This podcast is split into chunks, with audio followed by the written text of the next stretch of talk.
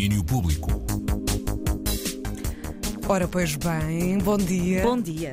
Boa tarde. Sim, é verdade, já é boa tarde. E, portanto, vamos olhar para o dia da manhã, em que vamos ter Tim Bernardes nas manhãs da 3, numa partilha de conversa e atuação ao vivo exclusiva que aconteceu aqui nos estúdios. Ora, o Tiago Ribeiro falou com o artista e deixou-nos já um breve teaser para lançar o apetite para amanhã.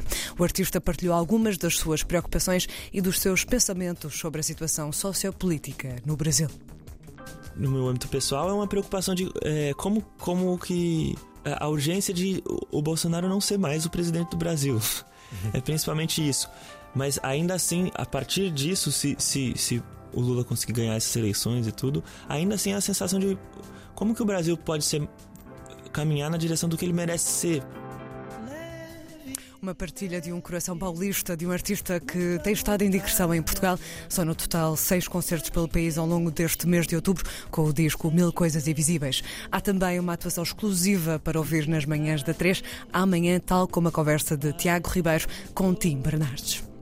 E temos boas notícias no campo do cinema. A European Film Academy anunciou os primeiros nomeados oficiais deste ano. E temos um filme português na corrida pelo prémio de melhor curta, Ice Merchants, de João Gonzalez. Um filme de animação que estreou e venceu o prémio na Semana Crítica em Cannes e que tem ganho prémios um pouco por todo o mundo. Mostra-nos uma relação entre pai e filho que vivem da venda de gelo do topo de uma montanha onde vivem isolados. Para isso, têm de se lançar em voos para chegar ao fundo da montanha. E nesse voo, como em todo o filme, há pequenos gestos e pequenos objetos que dizem muito, como por exemplo boinas. Sim, eu acho que uh, o propósito do filme é de certa forma de demonstrar, na minha perspectiva, ainda um bocado ingênuo, devido ainda sou um bocado novo, mas que acredito que de certa forma as coisas pequenas da vida, aquelas rotinas que aparentemente não são muito importantes que temos ao dia a dia com as pessoas que nos são mais próximas, no final são a base de uma, de uma relação forte entre seres humanos. E lá está, eu metaforicamente tento representar essa, essa base de uma forma física, lá está, depois que também está relacionado com as boinas. Mas pronto, acho que é essa a mensagem do, do, do filme, sim. Uma mensagem de um filme que tem dado que falar a nível internacional. Ice Merchant está agora nomeado para o prémio de melhor curta da Academia de Cinema Europeia. No campo ainda das possibilidades de nomeações, temos a longa de João Pedro Rodrigues, João Fogo Fato, e se dessa seleção resulta uma nomeação, saberemos tudo no dia 8 de novembro. A cerimónia de entrega de prémios acontece 10 de dezembro em Reykjavik. E hoje a Associação Zona Franca em Lisboa abre as portas todo o dia para uma ação de solidariedade organizada pelo coletivo Vozes de Dentro. O objetivo é escutar a voz das pessoas presas e por isso é o coletivo como canal para essas vozes que nos falam de alguns dos problemas nas prisões nacionais que levam à organização deste dia aberto.